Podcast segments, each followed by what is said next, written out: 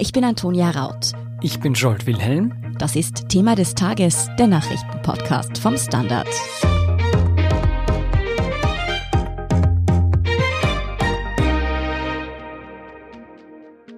Der explosionsartige Kursanstieg der GameStop-Aktie hat zahlreiche Kleinanleger reich gemacht. Ein beispielloser Run, der über Internetforen koordiniert wurde und Börsianern, die schon lange auf den Niedergang des angeschlagenen Videospielhändlers gewettet haben, wiederum Verluste in Milliardenhöhe bescherte. Wie es dazu kommen konnte, welche Bedeutung und Konsequenzen der Fall für den Aktienmarkt hat und ob Normalverbraucher wie Sie und wir ihr Geld nun auch auf die nächste Aktion dieser Art setzen sollten, erklärt Erik Frei vom Standard. Erik, hätte ich am 12. Jänner 10.000 Euro auf die GameStop-Aktie gesetzt und hätte ich sie am 28. Jänner wieder verkauft, hätte ich nun nur zwei Wochen später sage und schreibe 200.000 Euro auf meinem Konto. Ganz einfach erklärt, was ist hier geschehen? Naja, dann hättest du auf jeden Fall sehr viel Glück gehabt. Du hättest nämlich in einer ganz ungewöhnlichen Situation, wo eine Gruppe von Investoren, Kleinanlegern, die sich online organisiert haben, die aufgerufen haben, eine ganz bestimmte Aktie zu kaufen. Und daraufhin ist diese Aktie, der Aktienkurs explodiert. Und du hättest dich praktisch am Anfang dieses Booms darauf gekauft und dann an einem Punkt, wo man sagen könnte, das ist wahrscheinlich ein Höhepunkt erreicht, wieder verkauft. So viel Glück hat man nur sehr selten im Finanzmarkt. Ja, vielleicht kannst du uns das noch einmal genauer erklären.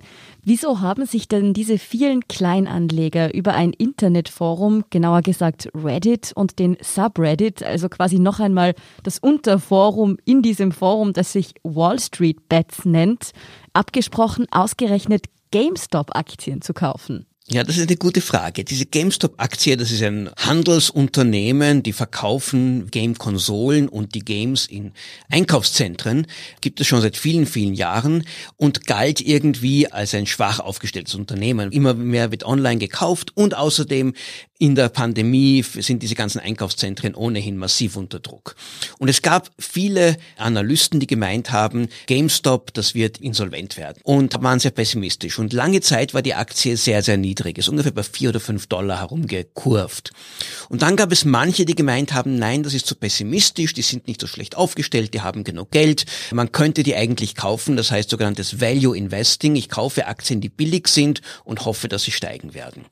Dann kam aber irgendwann Ende letzten Jahres etwas Neues dazu.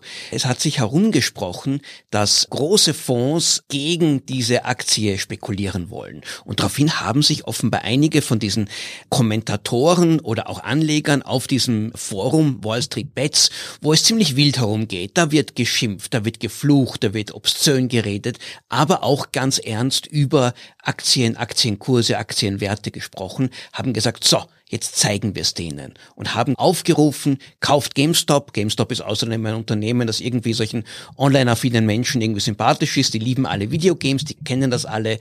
Wir kämpfen gegen die großen Fonds, die glauben, dieses Unternehmen fertig machen zu können und haben daraus einen Machtkampf gemacht und haben den zumindest vorübergehend einmal gewonnen. Kannst du das noch erklären? Wie haben diese großen Fonds gegen GameStop wetten können? Wie funktioniert das?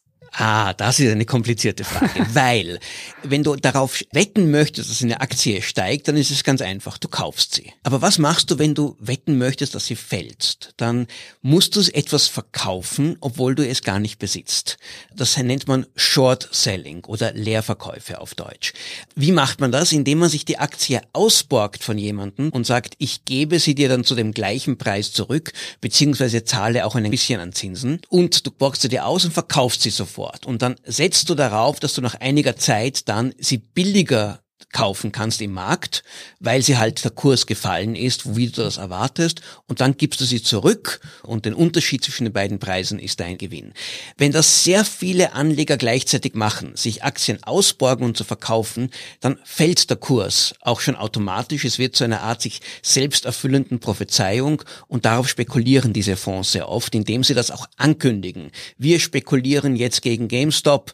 Leute, passt auf, das wird fallen und wenn dann andere sagen, oh oje, oje, die großen Fonds äh, setzen darauf, ich sollte auch verkaufen, dann passiert genau das, was die Fonds ja wollen. Umgekehrt ist es jetzt ja aber so, dass es den vielen Kleininvestoren tatsächlich gelungen ist, durch das Stoppen dieser Abwärtsspirale jetzt auch den großen Hedgefonds tatsächlich spürbaren Schaden zuzufügen. Wie lässt sich das denn denn wieder auf Aktienmarktlerisch erklären sozusagen? Ja, das Spiel, die Wette dieser großen Fonds, der Shortseller funktioniert nur, wenn die Aktie tatsächlich fällt. Aber was passiert, wenn doch andere dagegen halten und die Aktie nicht fällt, sondern steigt? Dann werden die, von denen sich diese Aktie ausgeborgt haben, irgendwann nervös und sagen, Leute, ihr müsst ein bisschen da Geld dazu geben. Wir brauchen eine Sicherheit, dass ihr tatsächlich in der Lage seid, uns die Aktie dann auch wirklich zurückzugeben. Und irgendwann kommt der Punkt, wo so ein Fonds sagt, Mist, das geht sich nicht mehr aus. Die Aktie ist schon so teuer geworden, ich kann es mir gar nicht mehr leisten oder ich kann es mir bald nicht mehr leisten, die Aktien im Markt zu kaufen und meinem Gläubiger so zu bezahlen. Und dann werden sehr viele der Shortseller gleichzeitig sagen, ich muss jetzt meine Position möglichst jetzt schnell schließen, bevor es noch schlimmer wird. Und das nennt man einen Short Squeeze. Und wenn das passiert, wenn dann diese ganzen Shortseller dann das Gegenteil machen von dem, was sie eigentlich wollten, nämlich die Aktien gleichzeitig kaufen, dann wird es wieder zu einer Art selbsterfüllenden Prophezeiung, dann steigt nämlich der Kurs noch viel schneller. Und genau das ist bei GameStop passiert. Und was ich gelesen habe, so war es anscheinend auch möglich, dass manche, die relativ wenig Geld investiert hatten, tatsächlich über Nacht zu Millionären geworden sind. Und wenn wir zurückblicken, 2020 ist es ja geradezu zu einem Boom der Kleinanleger gekommen. Einfach zu nutzende Apps wie Robinhood oder eToro haben das Handeln mit Aktien in der breiten Masse populär gemacht, könnte man sagen. Zeigt der Fall GameStop, dass die Kleinanleger mittlerweile eine ernstzunehmende Größe erreicht haben, die selbst milliardenschweren Fonds die Stirn bieten können? Also Kleinanleger waren immer eine wichtige Größe im amerikanischen Aktienmarkt und auch im österreichischen Aktienmarkt. Allerdings waren sie nie organisiert, sondern gingen unter in der Masse, während die großen Fonds sich sehr wohl auch einfach ein Gewicht einbringen konnten.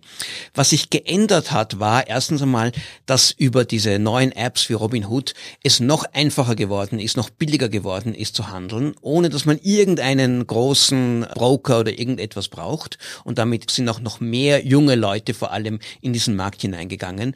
Und über Reddit, über dieses Forum Wall Street Bets können sie sich auch erstmals lautstark organisieren und damit können sie auch die Richtung des Marktes mitbestimmen, was vorher kleine Anleger grundsätzlich nicht konnten. Fondsmanager, die sich bei diesen Kräftemessen um GameStop die Finger verbrannt haben, forderten rasch Untersuchungen, ob hier nicht illegale Kräfte im Spiel waren. Gibt es tatsächlich eine Grundlage dafür? Haben die vielen Kleinanleger mit ihrem gemeinsamen Run auf die Aktie gegen Gesetze verstoßen? Das ist eine interessante Frage, die letztlich nur Juristen beantworten können. Was nicht erlaubt ist in den amerikanischen Aktiengesetzen, ist, dass man ganz bewusst eine Aktie manipuliert, um praktisch vom wahren Wert irgendwie wegzuführen. In diesem Fall aber konnte man behaupten, diese Anleger waren ja einfach überzeugt, dass GameStop tatsächlich viel mehr wert ist und haben deswegen gesagt, wir kaufen es, Leute, macht's es mit. Und dass es hier sich um eine Manipulation handelt, das werden erst Gerichte entscheiden. Ich glaube nicht unbedingt. Man darf auch nicht vergessen, auch die großen Fonds, die jetzt laut klagen, die machen ja oft das Gleiche. Die gehen auch in die Öffentlichkeit und sagen, was sie tun wollen um die öffentliche Meinung mit zu beeinflussen. Wie haben denn die Börsenaufsicht und die Trading-Apps auf diesen Fall reagiert? Gab es bisher Konsequenzen für die neuen GameStop-Investoren? Also es gab vor allem Konsequenzen für die Apps. Robinhood zum Beispiel.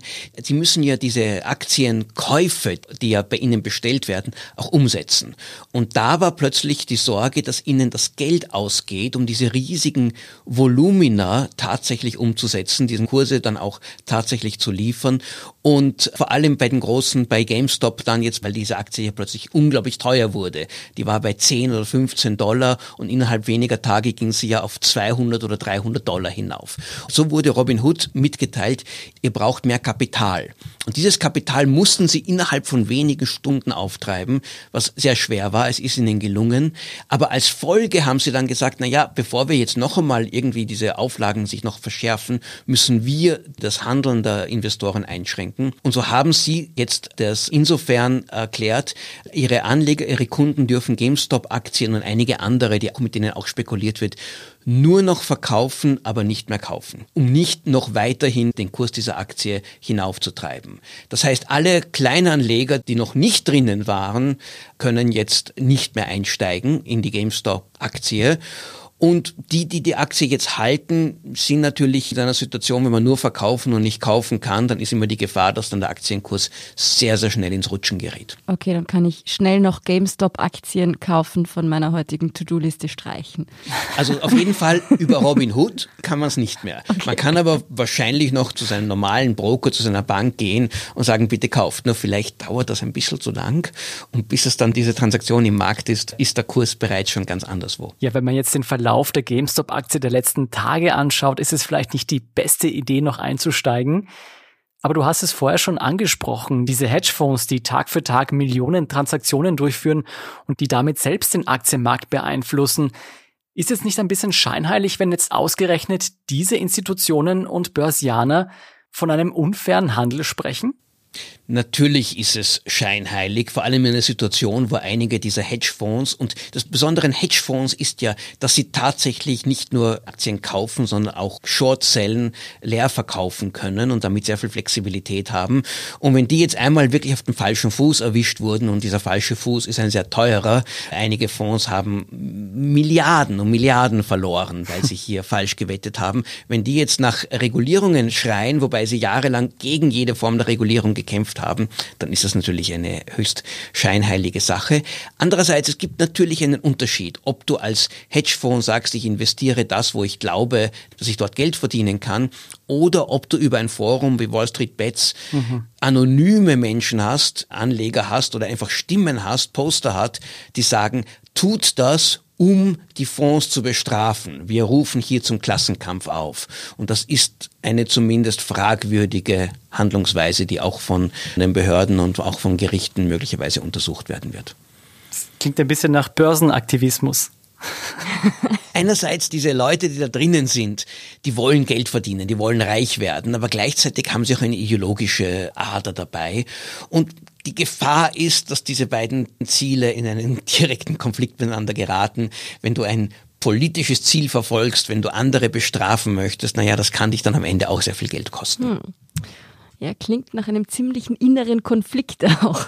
Aber wir haben jetzt über die Gewinner und Verlierer des GameStop-Tauziehens gesprochen. Jetzt, was ist aber eigentlich mit dem Konzern selbst? Was bedeutet diese Kursexplosion für das Unternehmen GameStop? Ja, also ich glaube, GameStop gewinnt einmal dadurch, dass es plötzlich sehr berühmt geworden ist. ich glaube, viele Leute werden sagen, ah, da muss ich einmal hingehen und mal schauen, was so eine gute Werbung bekommt man selten. Ein Unternehmen natürlich, auch wenn die Aktie nur kurzfristig steigt, und ich gehe nicht davon aus, dass dieser Börsenkurs, diese neuen, dort bleiben werden, das wird wieder zurückfallen, können das sehr gut nützen. Zum Beispiel ein anderes Unternehmen, das davon profitiert hat, ist AMC, das sind die große Kinobetreiber, und die haben dank dieses plötzlichen Anstieges konnten sie ihre Schulden refinanzieren, konnten gewisse Anleihen und Aktien konnten sie etwas umtauschen und haben sich damit finanziell auf eine viel, viel bessere Position jetzt einmal gestellt. Und ich nehme an, GameStop dort, die dortigen Finanzleute im Unternehmen überlegen auch jetzt ganz genau, wie können wir das jetzt nutzen, diese kurzen Augenblick, wo die Aktie so viel wert ist.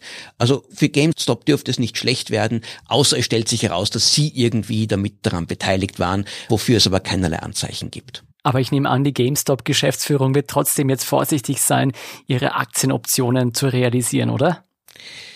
Naja, sie dürften das schon auch verkaufen, wenn sie Aktienpakete haben, weil sie ja jetzt nicht unbedingt ein Insider-Trading-Situation haben. Es ist ja nicht so, dass sie etwas wissen, was die anderen nicht wissen. Alles, was mit GameStop passiert, ist völlig transparent. Jeder sieht es, jeder kann es nachlesen.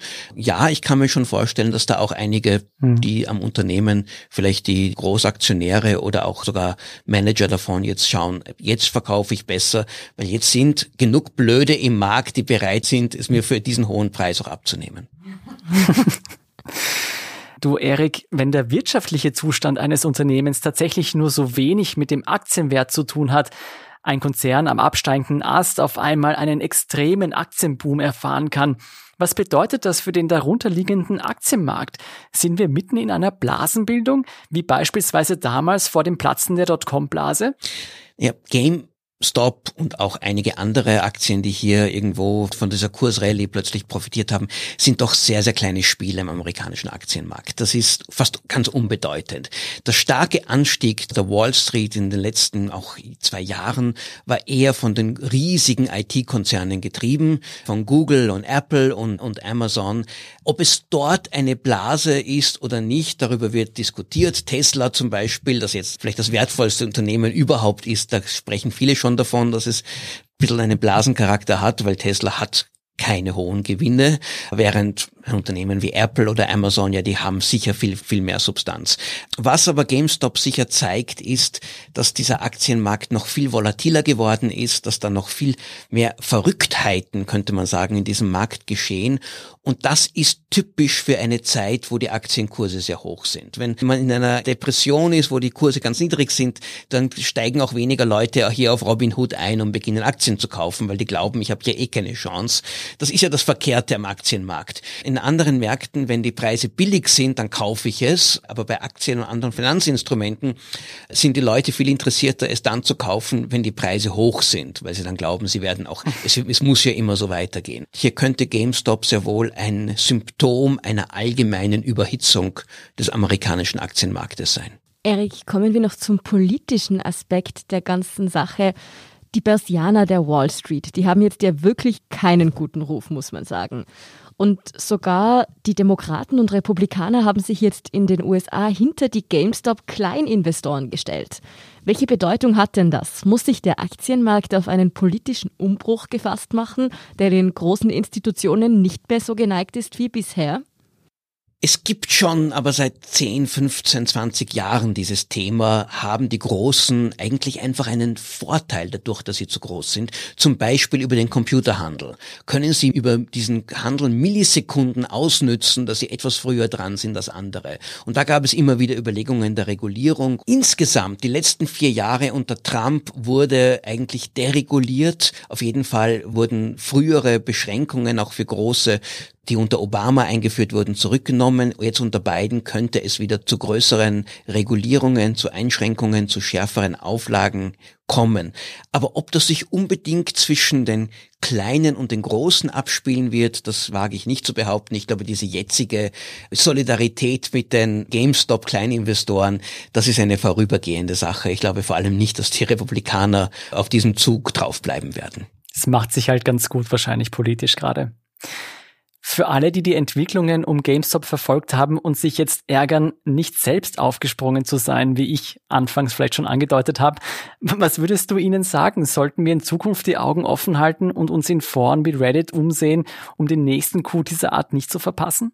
Das kommt ganz darauf an, um welchen Kuh es sich handelt. Zum Beispiel ist jetzt gerade dieser Tage eine neue Rallye im, im Laufen auf Silber. Plötzlich gibt es da auch diese Meinung, Silber wird von großen Hedgefonds zu sehr jetzt heruntergedrückt, halten wir dagegen, kaufen wir es. Also Silber jetzt wirklich das Metall. Es ist sowohl das Metall Silber als auch Silberaktien. Mhm. Das sind dann Bergwerkfirmen und andere. Aber es geht zum Teil nicht um die Aktie, sondern um andere Finanzinstrumente, die am Kurs des Silbers irgendwie hängen.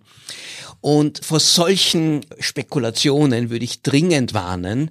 Die gehen meistens ins Auge. Und wenn man einmal beginnt auf Reddit zu sehen, hallo, da läuft was und der Kurs beginnt zu hupfen, wenn ich dann draufspringe, dann ist es zumindest in den meisten Fällen ist man möglicherweise schon zu spät, steigt man erst dann ein, wenn dieser Kurs bereits gedreht hat und dann kann man sehr, sehr viel Geld verlieren. Andererseits, was immer eine gute Strategie ist, zu schauen, gibt es Aktien, die unterbewertet sind? Und gibt es vielleicht kluge Analysten oder einfach Stimmen, die sagen, schaut euch dieses Unternehmen an. Die Aktie ist seit Monaten dort, kriecht da am Boden herum. Die schaut viel besser aus, als es tut. Kauft sie doch. Und wenn man so etwas sieht, dann könnte man einsteigen. Und das war ja bei GameStop ursprünglich der Fall.